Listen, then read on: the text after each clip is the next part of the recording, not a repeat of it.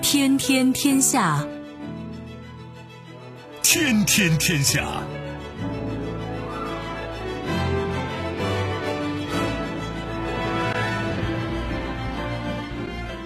历史穿行者，新闻摆渡人。各位好，我是重阳，这里是天天天下。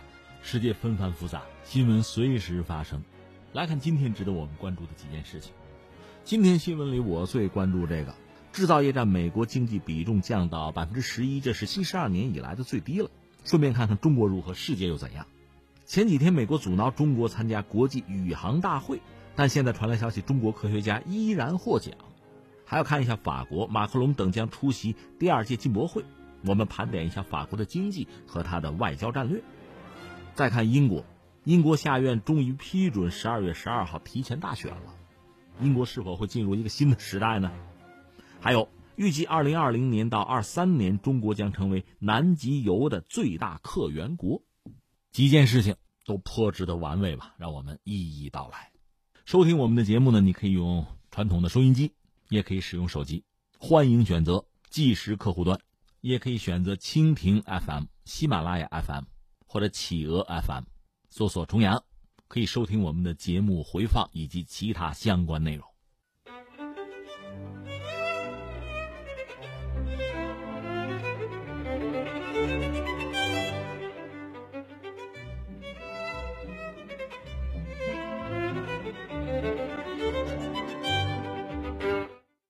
历史穿行者，新闻摆渡人，这里是天天天下，我是重阳。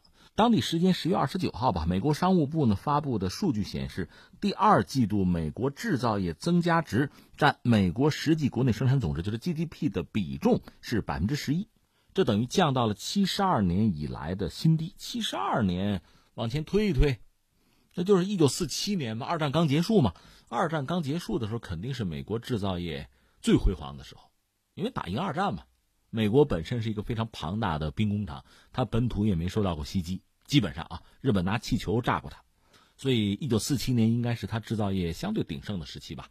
当然已经开始收缩了，四五年战争结束，军费开始减，它的制造业就开始逐渐的回到正常的途径，就不是战时状态了吧。从那个时候到现在吧，就美国制造业在它的 GDP 里面的这个比重，应该说逐渐在下调。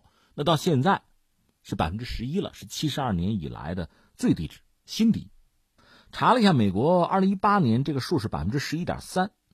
呃，另外呢，当季的房地产和租赁业的增加值占到实际 GDP 的比重是百分之十三点四，专业和商业服务增加值是百分之十二点八。按照美国的相关机构的研究显示，二十世纪四十年代以来吧。美国吧，就制造业占到实际 GDP 的比重一直是比较稳定的，在百分之十一点三到十三点六之间。呃，过去三年特朗普上台之后吧，确实呼吁是要重振美国的制造业。其实，在奥巴马时代也有这个冲动，但是制造业占到美国经济的比重，实际情况是不升反降。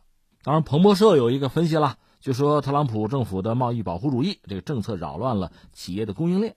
妨碍了企业投资，并导致招聘放缓。特朗普政府对于主要贸易伙伴商品加征关税，也导致美国制造业在今年早些时候陷入衰退。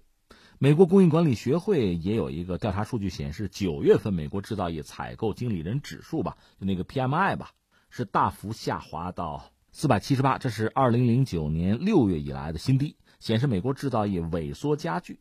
那我们把这个数字放在这儿，很多朋友可能马上会问两个问题：一个是这个数字多少合适啊？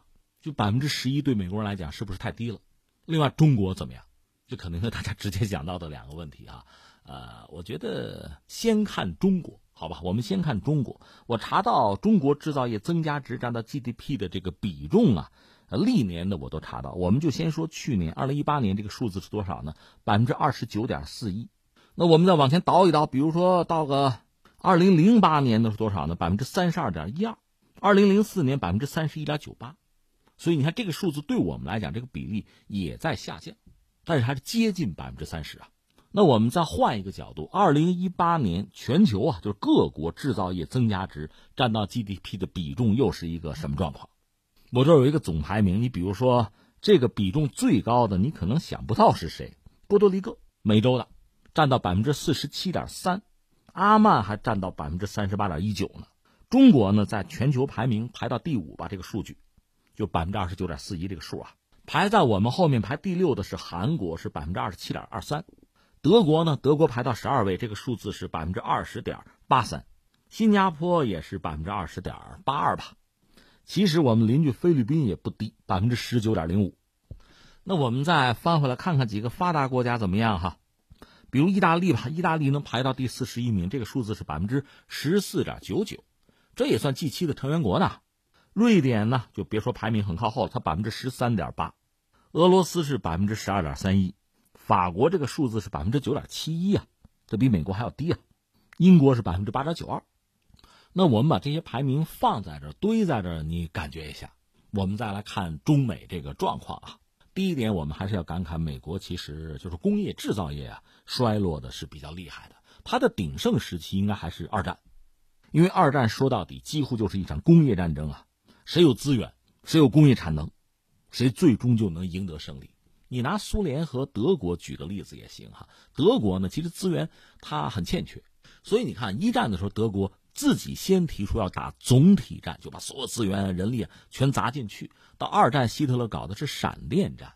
一战的时候，希特勒是个大头兵嘛，还受过伤，他知道那么耗是耗不起的，所以搞闪电战。苏联打的可是总体战啊，所以一开始就是纳粹亲苏的时候，苏军一开始是败退啊，一溃千里啊。但是假以时日，你给我一点时间，我重新组织生产，最终苏联的工业规模彻底把德国就淹没了，就群殴啊！德国是被群殴致死啊！翻回来说美国，因为美国夹在两洋之间，它本土比较安全，所以它确实发挥了自己就强大的工业生产能力。我这列几个数字吧，我们就说美国这个国家一家在二战期间生产了多少架飞机？是三十万零五百五十七架，一个国家。轴心国所有国家生产飞机总和，美国是它的百分之一百五。相比之下，你比如英国生产多少架呢？十三万架而已。所以美国的工业生产能力一度是非常强大的。拿造船来说，几个星期造一条船出来，就是那个货轮啊、自由轮，这是没有问题的。但是你看现在，前两天我们也关注美国的这个传统制造业，还说造船，它最新的什么朱摩尔特级导弹驱逐舰什么的啊，你要说很先进的那设备坏了，那没得说。那是创新哈，如果是普通的设备，就造船业发生的这个问题，是很传统的问题。那我们只能说你传统制造业出问题了。英国也类似，他造那新航母不就漏水吗？那不是什么高难度、高技术的问题啊，那就说你的制造业萎缩了，出问题了，这是我们的一个判断。那它现在这个只有百分之十一嘛，就这个数据可能确实偏低。一方面我们要承认啊，一是美国经济总量二十万亿美元嘛，这比较大。而且，二零一九年下来之后，可能是不是到二十一万亿美元？就这么大的一个规模，在这个规模里呢，它制造业占的比例相对低一点，这是可以理解的。你比如到个百分之十三左右啊，这个倒是正常。因为你看，美国人口有限，你庞大的制造业，你倒是能吸纳就业，关键是你人啊，美国一共三四亿人，它是有天花板的，所以它这个数据不可能太高。但如果太低了，就到百分之十一已经是最低了。截止到目前七十多年以来啊。那显然就是出了问题，而且这个和奥巴马、特朗普一直呼吁的制造业的这个振兴啊、啊海外生产线的回归啊，和这个是矛盾的。显然这个数太低，那这个数字是不是越高越好呢？刚才我们念了，全球范围内，二零一八年，你看排到最前面的反而是一些小国，你比如排到最前面，波多黎各、什么阿曼、斯威士兰、爱尔兰，中国排第五嘛。那些小国，即使它的这个数据，就这个比例啊很高。它绝对值也极其有限啊，所以这个数字绝对高、绝对低，倒说明不了什么问题。关键还是要看和这个国家整体的比例关系。那至于中国呢？我们改革开放之前不论啊，因为中国你看四九年的时候基本上一穷二白，算是一个很传统的农业国吧。然后开始的工业化，这个我们顺便再说一句，这个工业化无外乎两种方式，一个是就直接做重工业，重工业做成之后可以辐射到轻工业。还有一个路子是先做轻工业。目前我们说从历史上看啊，先做重工业做起来，最后拉动轻工业的，中国算是一个成功的例子。苏联呢，就斯大林时代就开始工业化，就是先搞重工业，但是轻工业一直是没有做起来，一直到苏联解体。另外，这个世界上还有很多国家是先做的轻工业，问题在于轻工业做到一定程度之后，是不是自然而然的就能够转入或者推进重工业呢？目前我们看到这个世界上似乎没有什么先例。比较典型的是越南吧，越南现在你比如纺织业做得非常好，风生水起，也是大量的在解决就业啊。但是我们也知道，它。那这么说吧，染料就染料这一项，中国垄断全世界百分之七十吧，就市场啊。所以就越南来讲，如果他做纺织业的话，他大量的东西原材料都需要进口，再把成品卖出去，中间挣的就是一个辛苦钱、血汗钱，很有限。所以这个积累也不足以让你推进重工业的发展，那你就一直是在全球范围内的这个大的生态里边吧，就轻工业这一块就劳动密集型的产业，你就做下去就是了。很难翻盘，翻回来还是看我们自己吧。我们也不往远里说，就是二十一世纪以来吧，我们的这个比例大概在百分之三十左右，现在是百分之二十九点多一点，不到百分之三十。这是不是一个理想的状况？不好说，因为我也看到有学者已经在提出预警，说我们的制造业占到 GDP 的这个比重啊，是过早过快的在下降。虽然说将近百分之三十，还有学者认为这个数字是令人忧虑的，因为呢，主要是受金融啊、房地产行业的这个影响。因为所谓金融房地产呢，有人开玩笑讲这叫暴利嘛，加引号，这不严谨啊，就说它挣钱比较容易、比较快。那么制造业本身成本增长也快，而且有向外转移这样的因素吧，所以我们制造业增加值占到 GDP 的这个比重，和美、英、日、德等国比起来呢。是过早过快的有下降的特征，这是要引起我们警惕的。当然，刚才我们给了大家几个数据，他们呢非常低了。相形之下，美国算不错，超过百分之十了；法国百分之九点多，还不到百分之十；英国就更糟。但对我们来讲，我们即使将近百分之三十，还有学者认为我们这个数字啊就回落的快。而且呢，西方人给我们其实是一个警示吧，是一个教训。上个世纪八十年代以来吧，当时一个是里根。一个是英国那个撒切尔夫人，他们搞的那个所谓新自由主义经济思想吧，这样导致英美两国的金融自由化就非常显著，金融业发展很快，就加快了产业的转移，就向外转移啊，产业空心化，制造业比重下降非常明显。是当年他们上个世纪八十年代开始吧，大概也就是在百分之十到十五左右。当时德国、日本稍好一点，他们一度是重视制造业的，金融泡沫相对要小一点吧。所以制造业的占比相对要下降慢一点，一度是百分之二十左右。而在所谓发达国家里面，韩国啊，它自称是不是发展中国家，我们不说啊。韩国呃接近中国，这个比重就制造业的比重相对在发达国家里是比较高的了。至于还有一些巴西、印度这样的国家呢，算是金砖国家，他们的工业化还在往上爬坡吧。制造业比重呢，应该还有拓展空间，现在反而也不是很高，百分之十到十五，这个和发达国家反而一样啊。就是这么一个格局。至于中国呢，我们的比重在百分之三十左右，这个数字还是比较理想。但是有学者指出，就是我说的啊，它在二零一一年到一六年之间吧，降了可能三个点还多。所以很多学者担心我们下降速率是不是快了？因为发达国家有前车之鉴啊，这个是我们要警惕的。那接下来是不是再对比一下中美啊？咱们先看过去的二零一六年的世界银行给的数据吧。你注意，二零一六年的时候呢，美国的就是 GDP 总盘子，美国是十八万亿，它现在已经二十万亿以上了啊。当年二零一六年它十八万亿，占到全球 GDP 是百分之二十四点三二。中国当年呢占百分之十四点八四，我们那时候是十一万亿，我们今年估计能突破十四万亿啊。就当年二零一六年是这么一个状况。那么至于全球的制造业占到 GDP 这个比重哈，全球平均二零一六年是百分之十六点七。美国当时是百分之十二，我们那时候是百分之二十九点九吧，所以制造业 GDP 呢，我们是美国的一点五倍。这是二零一六年，那时至今日呢，我们这个数据基本上是稳住了，不到百分之三十，还是二十九点多吧。而美国到百分之十一又跌了，那实际上在制造业 GDP 里边，我们算的话，呃，中美之间差距的拉大，就不是一点五倍，甚至要更多了。当然，这带来一系列的影响吧，比如说你制造业盘子很大，那么你对能源的需求就很大。比如石油，那作为产油国，如果你看中中国的这个石油市场，就会推出针对中国的优惠计划。最典型的，呃，降低售价。另外呢，人民币结算，甚至以物易物，就是换中国的一些产品嘛，做一些贸易。关于人民币的国际化这个问题，前两天我们刚聊过，不再赘言吧。所以你看，国家之间竞争啊，实力的竞争吧，制造业是其中很关键的一部分。对我们来讲呢，看到目前这个势头，还是让人愉快的。那另一方面呢，刚才我们说一些学者提出来的这个盛世危言啊，就是我们要保证我们制造业的这个比重应该是维持在一个合理的、科学的区间之内才好。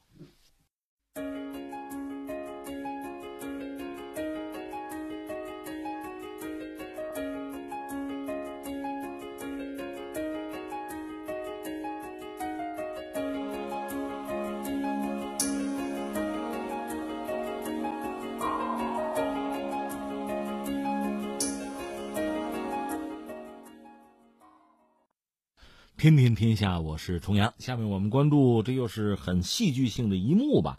就是中国没能参加最新的这届国际宇航大会，但是呢，中国科学家还获奖了。这怎么回事呢？来龙去脉，我们现在说一说。前两天我们说看到新闻只看到一半，现在我们等到了另一半，所以来说一说。这就涉及到一个国际组织，叫做国际宇航联合会。这个组织很早了，历史悠久，一九五一年就成立了，简称英文简称吧，IAF。这是一个非营利性的非政府组织，成员来自全世界各种政府组织、工业专门协会啊、学术团体啊。呃，国际宇航大会。就是由国际宇航联合会成员举办的年度的会议，这个会议呢，每年大概都有几千名各国的政府官员、企业家、科研人员参会，这是宇航界的奥运会。中国本身呢也是会员，也是重要的参与方，每年都会派代表参加这个宇航联大会。但是今年发生了意外，就中方的代表缺席了。这次是第七十届在美国召开的啊，第七十届国际宇航联大会。为什么缺席了呢？是因为美国方面签证没有按期发放。根据这个外交部发言人华春莹的透露吧，今年七月份，中方在会议召开前三个月就向美方提交了参加会议的吧，就是国际宇航联大会的这个初步的人员名单。相关代表团呢，在十月十二号就到美国驻华使馆去面签，但是到会议开始的那天，中方代表团团长还没有获得美国的签证。这就导致中方的代表团没有办法如期到美国参加今年的宇航联大会的开幕式，包括什么局长论坛等等一系列的重要活动。这个事儿引起媒体高度的关注吧，就是没有中国参与的国际宇航联大会，这成了一条新闻。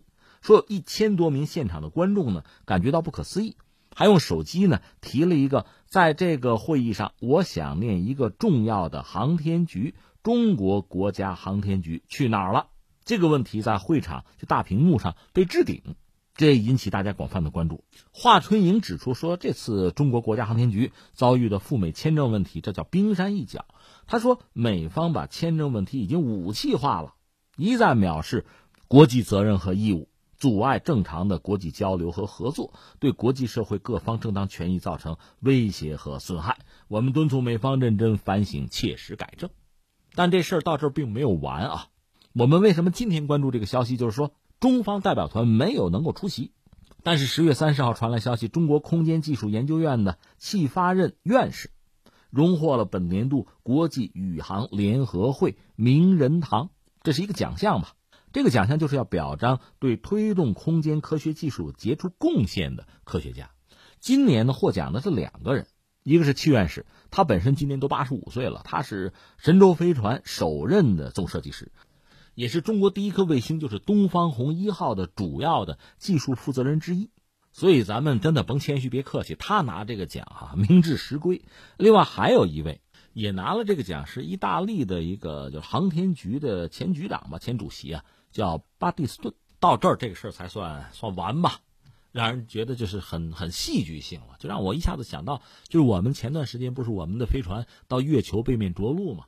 这是人类首次算是一个壮举啊，一个开拓性的事情。为了完成这个着陆，我们专门发射了一个特别的东西，就是鹊桥，是一个中继星。这不，美国人还跟中国人商量吗？这玩意儿能不能给我们留着，我们也用一下？还有这事儿？那现在看来，你说想用，就我们愿意让你用，你们自己能不能把这事儿想清楚？还难说呢。把这事儿放在一边，我又想起另一件事，前几个月的事儿吧。这个联合国粮农组织总干事的选举。这个也非常耐人寻味啊。当然，现在已经有结果选出来的首位中国籍的总干事，时间是在六月份，六月二十三号，联合国的粮农组织是一百零八票高票选出了首位中国籍的总干事。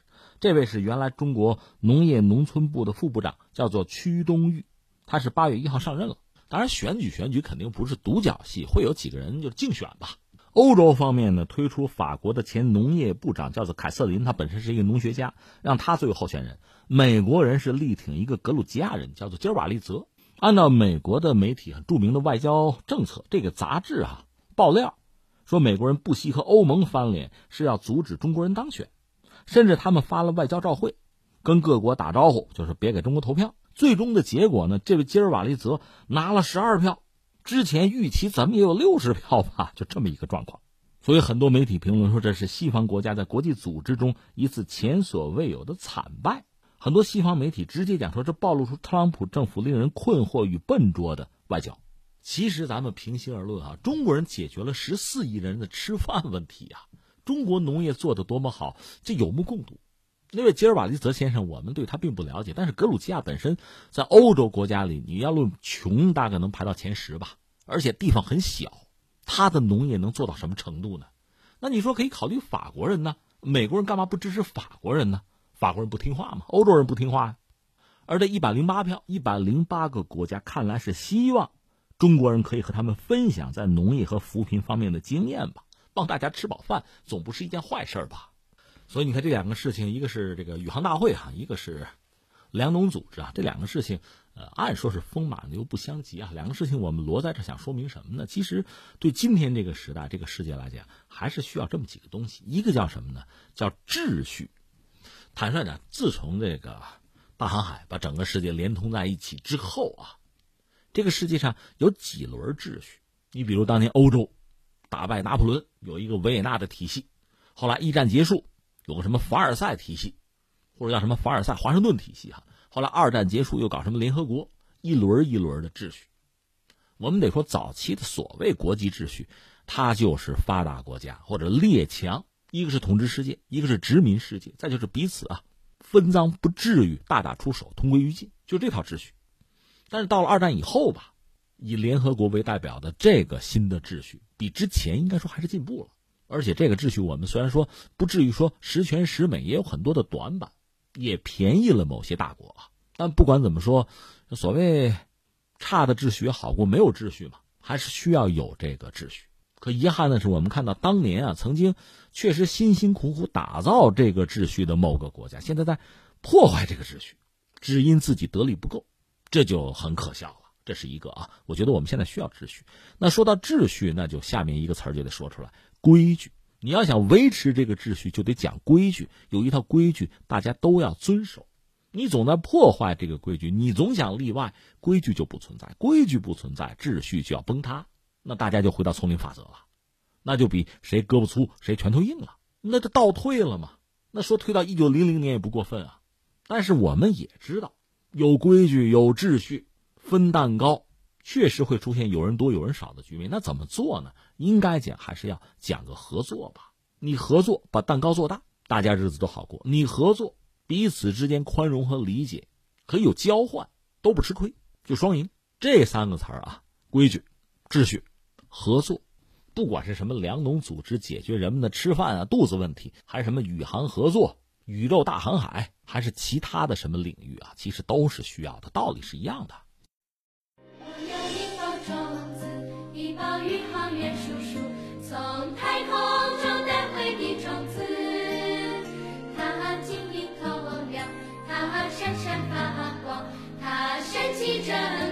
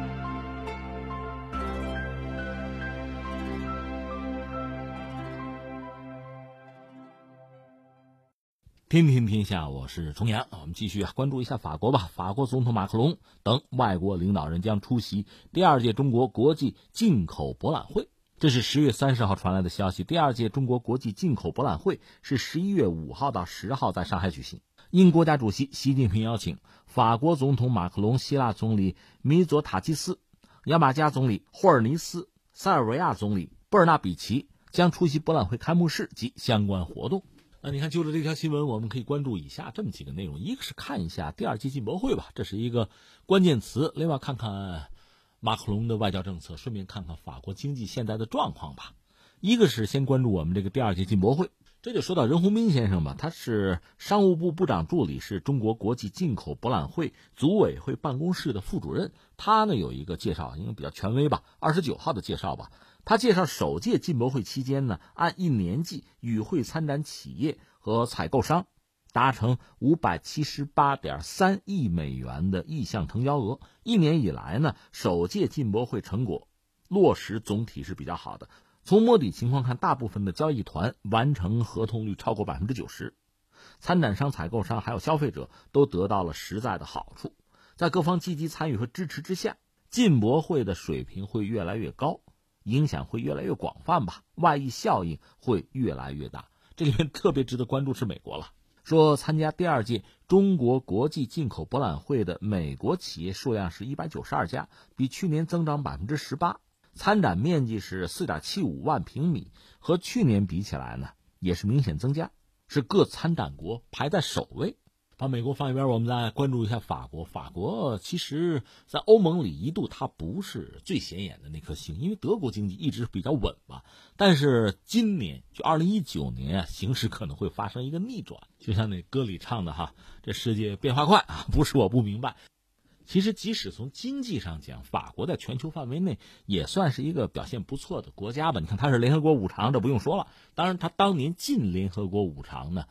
呃，现在有些人也质疑他，因为二战的时候他很早就投降了嘛，那就不说了。我们说今天啊，如今法国的国内生产总值呢，在全球能排到前五吧？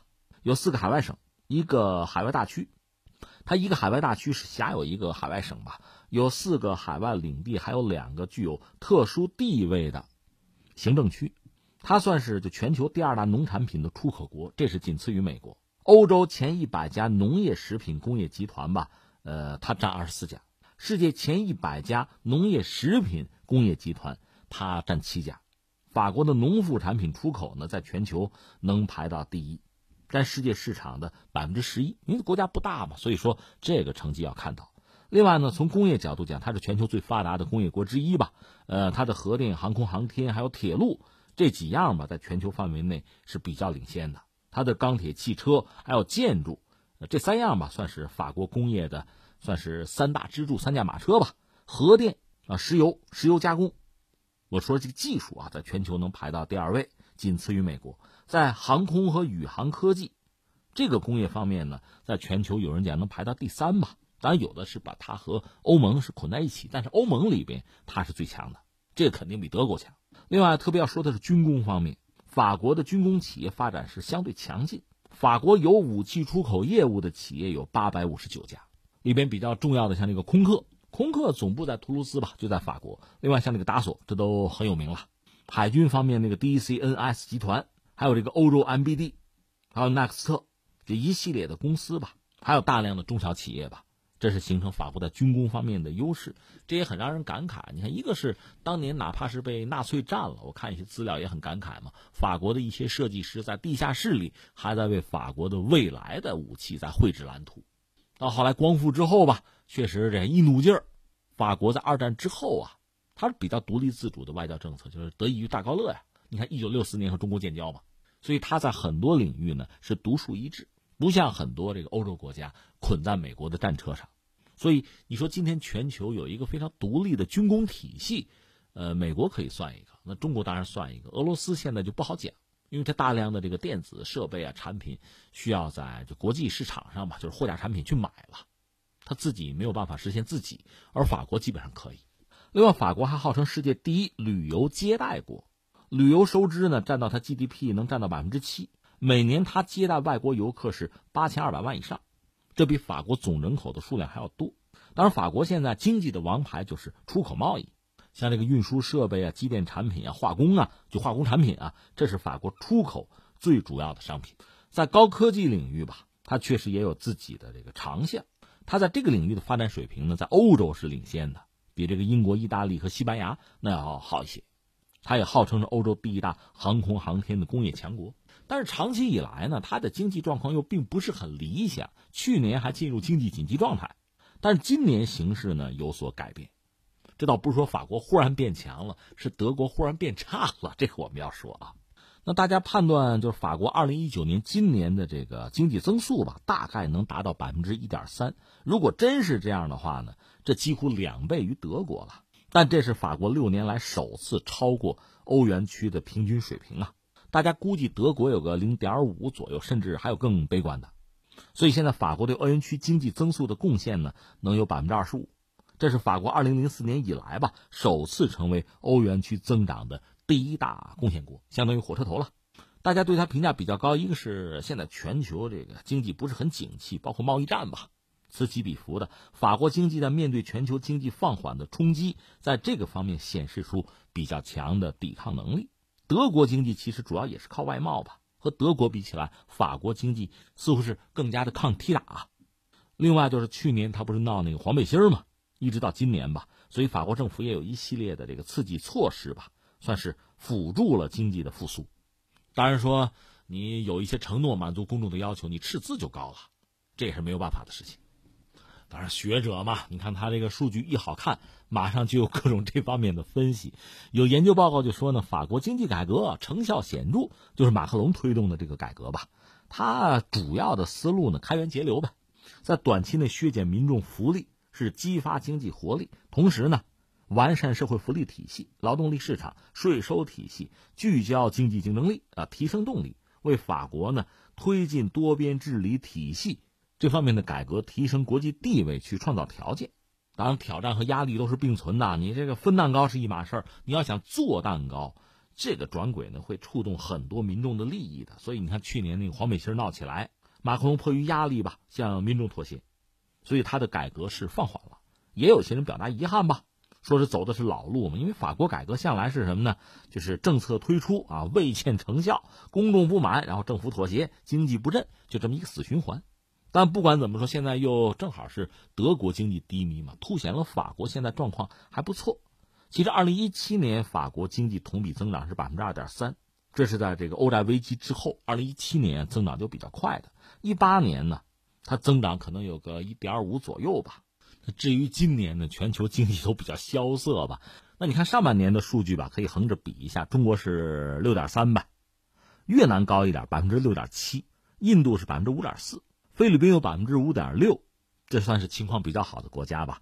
呃，发达国家里面，美国我是上半年啊，百分之二点五，法国是一点二，日本零点八，德国零点六，意大利基本上零吧，这算是经济表现比较好的，而且比较重要的国家。就这样，所以整个今年二零一九年。法国表现在欧洲呢算是不错的了。那么至于马克龙这个人，在法国的国家战略上，大家一般知道他是还是积极推动欧洲的一体化，呃，甚至要重塑法德的防务合作，有一系列的表述。他最新的表述呢，就是最近的，就是在十月份，呃，一年一度的外交使节会议，他有一个演讲，他说我们正在经历西方霸权的终结。那这个说法就是一下子引起轩然大波吧。至少把西方人都给吓住了。马克龙，法国总统讲西方霸权终结。另外，他讲新兴国家的政治想象力远超过今天的欧洲人。这番讲话确实引起大家呃热议。当然，也有人说，哎，人家还有俩字儿你们给删了啊。人家还有说可能，他原话可能是说啊，我们正经历西方霸权的可能的终结，或者我们可能正在经历西方霸权的终结。咱就不说文字游戏，反正他表达这么一个意思。因为西方的领导人演讲的时候，有时候可能就为了吸引注意力吧，有他夸大其词的一面。但不管怎么说呢，这个态度还代表了西方的领导人吧，是不是相对比较警醒的一派？这算是表达了对西方霸权前途的忧虑。当然，大家知道马克龙实际上最主要的是借这个话在抨击作为盟友的美国在很多政策上失误了。是对目前美国和法国的关系，就是美国对法国这样的一个很坚定的盟友的态度，他是批判的、不满意的。他认为美国人不负责任，在全球化方面是退却的，西方是群龙无首的，所以他夯实法国在欧盟的主导地位，强调自己对于法国乃至对于欧盟的思路。这是马克龙。欧洲很多人很关注马克龙的演讲，认为呢，你看原来冷战的时候不是两极嘛，美苏是两极，冷战格局之后就苏联解体，美国有一个持续将近三十年的吧单极的格局，还有很多欧洲人琢磨呢，就现在形势又变了，是不是中美两国构成新的两极世界呀？而欧洲人当然不愿意这个样子，不愿再落入两极的鼓掌之中，是希望通过合纵连横的办法吧，破解所谓新两极的格局。建立由欧盟加入其中的，怎么是个三级的吧？三足鼎立的国际框架吧？那马克龙的讲话可能代表了这部分人的思路，他们对中俄的态度也不一样。他们认为中国是一个正在崛起的一个巨人，甚至未来可能要胜过美国的国家。而俄罗斯不是，俄罗斯是一个可以被拉拢的作为制衡一方的国家。甚至很多人，你看，呃，俄罗斯之前也向西方学习嘛，法语呢，在俄罗斯宫廷里。那是很时髦或者说高雅的语言嘛？你不会法语，没法跟人打招呼啊。像普希金他们写诗都曾经是用法语写的嘛，所以在文化上他们是有同源。欧盟呢，有些人认为更多的要强调大西方的概念，就是把俄罗斯拉过来。那就是说，之前把俄罗斯赶出去和俄罗斯冷战、敌对，这是一个巨大的战略失误。欧盟应该反思和俄罗斯的关系，否则的话，美俄有战略的博弈，欧洲陷入其中就会很被动。所以马克龙的这个讲话，大家就分析或者看的话，他对这个世界的格局，他的认识和之前的老欧洲应该是有所不同了。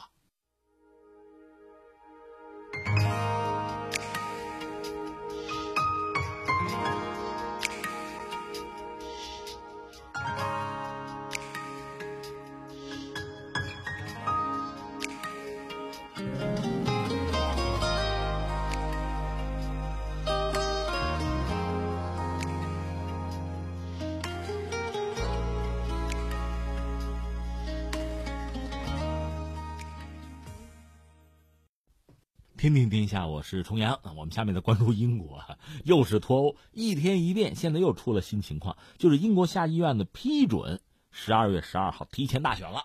那昨天我们还讲，就是英国的首相鲍里斯·约翰逊有这个提前大选的动议啊，在英国下院被否。那他呢是随机应变，又拿出了新的方案。现在呢，形势又变了，通过了。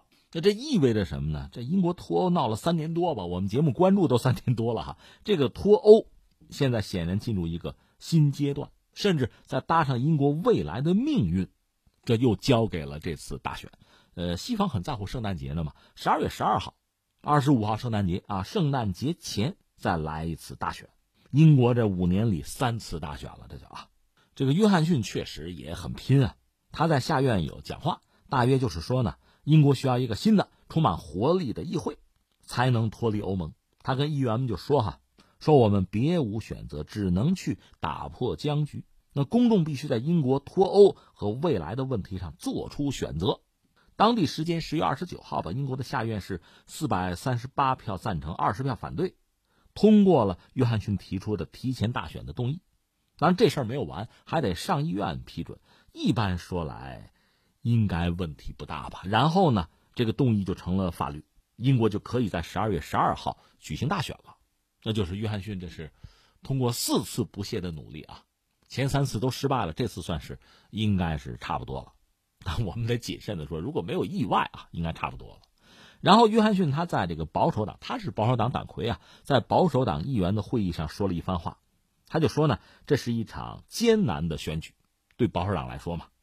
但我们将竭尽全力啊，竭其所能。他说：“我并不想举行大选，但是没办法呀，不得不这么做。因为工党把我们这个脱欧法案啊切成了碎片，搞得面目全非了。那现在其实最关键的问题就是，一个是为什么呀？他为什么要提前大选？刚才他说的应该是实话，他是迫不得已，没别的办法。提前大选意味着什么呢？选民投一次票吧。如果呢，就这个保守党约翰逊的保守党能够占了这个议会的多数席位，约翰逊是党魁啊。”那他和欧盟谈成的这个协议就能通过，那英国就脱欧了。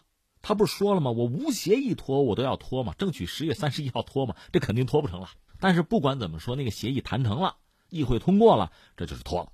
对英国的公众来讲嘛，这倒是比较简单的一件事儿。但是脱欧到底意味着什么？给英国带来什么？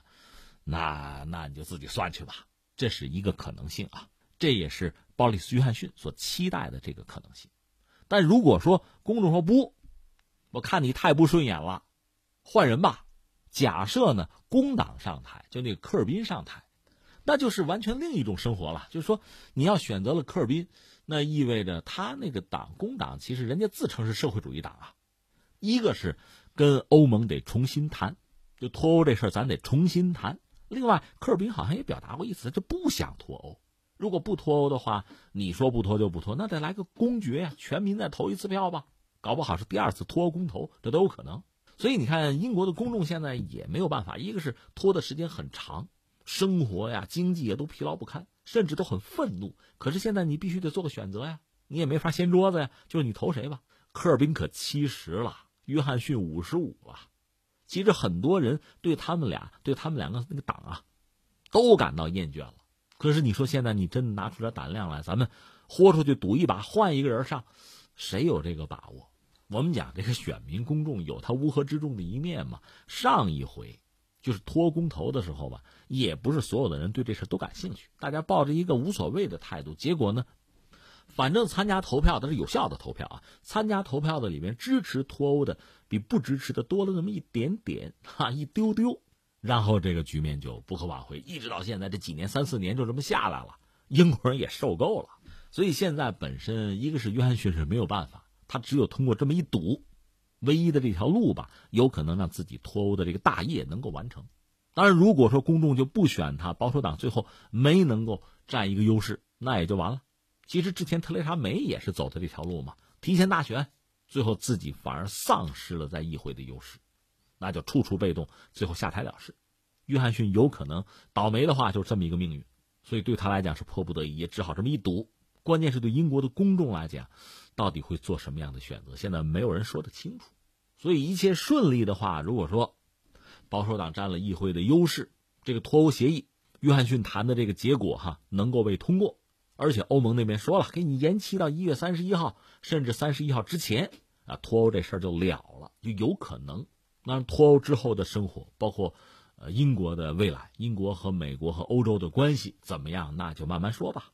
其实咱们实话实说，基本盘又没有太大的变化，慢慢去谈吧。这个结果其实可以预期，但是翻回来，如果公众确实对现在英国的这个政府不满，选择了科尔宾，那么一切是从头来过。但如果说科尔宾我们也不喜欢，老头七十了，也不可能带着英国赢得未来了，再换个人吧，那么那个未来是什么样子，谁也说不准了。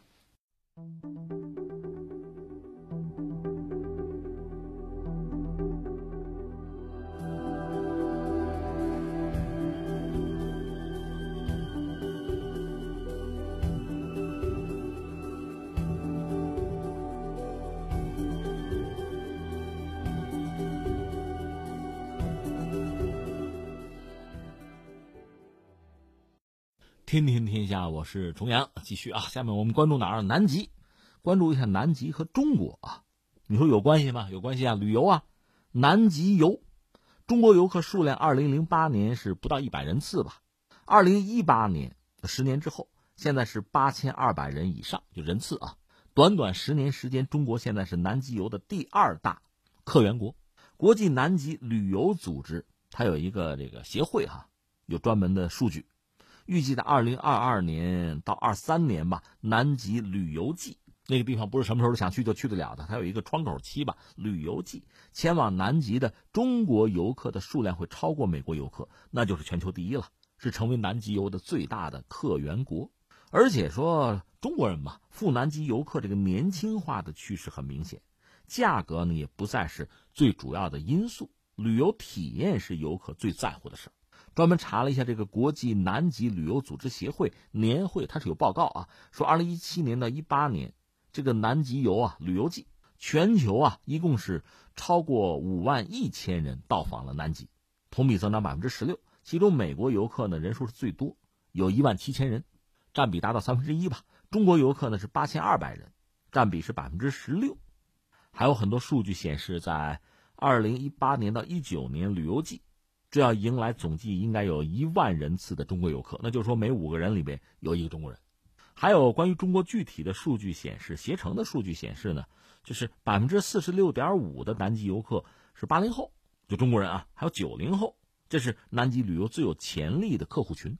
所谓南极的游轮游吧，主要是坐游轮过去嘛，大概是三种形态的路线吧：南极半岛巡游啊，穿越南极点，还有这个南极三岛，就指的是啊，方兰群岛，应该就是阿根廷那个马尔维纳斯群岛吧，还有南乔治亚岛、南极半岛。这三点南极三岛，除了游轮，还可以选择其他的方式，比如飞机。飞机可以直达南极大陆，穿越这个德雷克海峡，往返时间嘛，从四天就降到了五个小时。飞机毕竟比较快吧，还可以空海联运。呃，至于价格呢，目前状况是这样：实际包船的选择可以降低门槛，从智利或者阿根廷呢，坐这个半小时的飞机飞到南极半岛，然后在半岛呢乘坐游轮。进行巡游，价格是十二万到二十万；飞机直飞南极点的价格是四十万到五十万。而现在价格最低的南极旅游产品，可能五万到八万就可以。哎呀，说到这真是很感慨。你看，就我们来讲吧，最早是派船去南极搞科考、搞科考站啊，长城站、中山站，到现在中国人如果想去南极玩，也不是多大的事儿了。这个变化真的是非常快啊，让人感慨。说到南极，咱们也别说科考啊、建站，不说这个事以前我记得说过，说说谁啊？说这个张国立吧。这两天看到他一个，其实不是段子，其实也是故事。他拿过一个二等功，和南极有关。大约讲的是什么呢？是一九八八年嘛，当时中国已经有了自己的长城站，后来还搞了新的中山站。当时四川电视台说要拍一部片子吧，关于考察站的。这个剧组大概就七个人，四个演员，一个摄像，还有个美工，一个导演。那张国立本人呢是身兼数职吧，跟着去了，在那一下待了四个月。后来张国立接受访谈说，说这辈子受的罪可能都受了，就在那儿啊，说几次到了崩溃的边缘，但是熬过来了。因为南极那个地方其实很恶劣，这个自然地理条件，风十级以下的不叫风，甚至科考队的国旗每天都得换，他本人还要扛摄像机去拍东西，所以确实难度很大。当时我们那条船呢，就是极地号，极地号其实是进口的。从芬兰买的，那个船有抗冰能力，它算不上真正的破冰船，所以遇到太厚的冰层就会有麻烦、有危险，只能在浮冰的这个间隙之中啊，就找缝插缝往前走。所以遇到了一个麻烦，就是这个船头撞了个洞。当时船长下令船员集合，就要求什么呀？党员到船底去堵漏去。张国立他不是党员啊，他是搞拍摄的嘛。结果一看这船上，就说跟拍电影一样，大家就喊我是党员，我留下。他就后来说：“我以为只有在这个电影里才有这种场景，现在就看见了。”他就说自己眼泪唰就下来了。他就说：“我不是党员，但是我年轻啊，身体好，我也留下吧。”最后他也被留下来了，就堵漏啊，就大家留下来处理这个最糟的局面嘛，还算不错，给对付上了。最麻烦的是船靠不了岸，因为遇到了冰崩，四处都是浮冰啊，船就动不了，而且天气在转暖，还可能发生冰崩。船上一百多人吧，用直升飞机先疏散了一部分人到陆地上，留下一些人就考虑怎么着能靠岸。你也不能弃船，船上好多这个建科考站就中山站的设备，全国人民在关注，这咬着牙得顶住啊。当时考虑怎么靠岸，说把前面的浮冰啊能不能炸开，炸开一条缝，然后船呢就顺着这个缝靠过去，行不行？炸药是有，但是没人会用，就问到张国立，张国立说：“我也不会。”你见没见过呀？说我当过铁路工人，见过，可能还当过民兵吧。那你来吧，就成了爆破组长。他当时是怎么着？找了十个年轻人吧，每人负责一个炸点，就挖坑呗，把炸药就放进去，十个点同时起爆，这不有机会炸开浮冰吗？就挖坑，挖这个冰坑啊，一个坑挖八小时，凿啊，放好炸药，十个人要同时点那个导火索。结果呢？其他人点了就跑吧。第二个点没点着，张国立就跳过去，说：“你们走，自己用那个烟嘛，都抽烟嘛，用烟点着导火索，往回跑没多远就炸了。他反正还多少懂一点吧，跑了几步他就趴下了。你想那冰砸下来，真要砸中他，这就完了。还好命大吧，没砸着。因为这船靠不了岸，其实耽误了时间。这算是靠上了，大家就拼了命就就干，就赶时间。一百多人没日没夜的赶工吧，一个多月建设，最后一九八九年二月二十六号，中山站建成。那张国立还得到一份荣誉，他做升旗手。科考队的总指挥是一个海军少将，叫陈德宏，还夸赞张国立说：“小伙子可以啊，是条汉子啊。”就这次这个南极科考队呢，被授了一个集体一等功，他本人搞了一个二等功，个人的二等功，就这么得的。就是说他的故事，我们本来说南极旅游呢，就是想从这么一个侧面让我们看到，一个是中国人在南极建站很不容易，另一方面我们毕竟。啊，中国人嘛，早已经踏上了南极。那今天更多的游客呢，确实可以以游客的身份吧，旅游者的身份去南极去欣赏那种独特的景致吧。当然，你要去的话，我真的要提醒你，一个是好好珍惜哈，它不是个钱的问题，好好珍惜这样的机会哈，人生难得一次。再就是，一定要保护好那儿的环境嘛，这是中国人的责任呐。